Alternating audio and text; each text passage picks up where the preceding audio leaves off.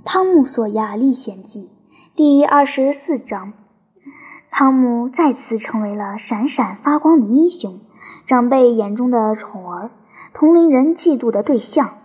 他的名字还登上了村里的报纸，可以说是名垂千古了。甚至有人说，只要没准能当上总统。这个无常的世界一如既往的不讲道理。他现在重新把穆夫波特抱进怀中。拿出当初骂他时同样的热情来爱他。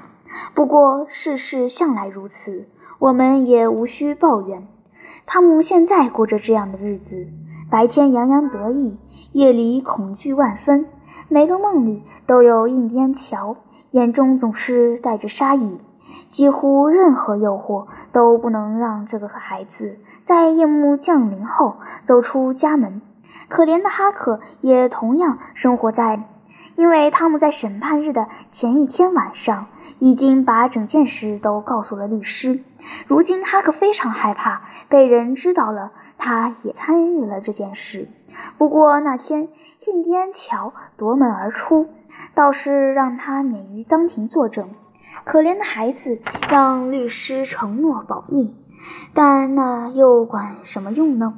汤姆因为良心不安，竟然连夜跑到律师家，不惜打破自己发的毒誓，开口把那件可怕的事讲了出来。从那以后，哈克已经对人类彻底失去了信心。白天，穆夫波特的感激之情让汤姆觉得说出来真好，可到了晚上，他又希望自己从未开过口。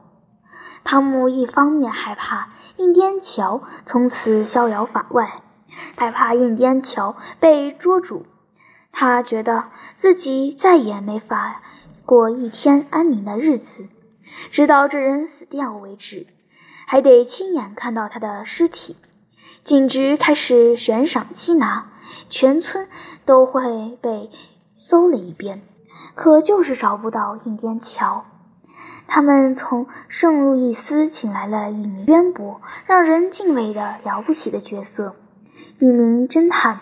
此人摇头晃脑地侦查一番，摆出一副精明的，宣布自己有了重大收获。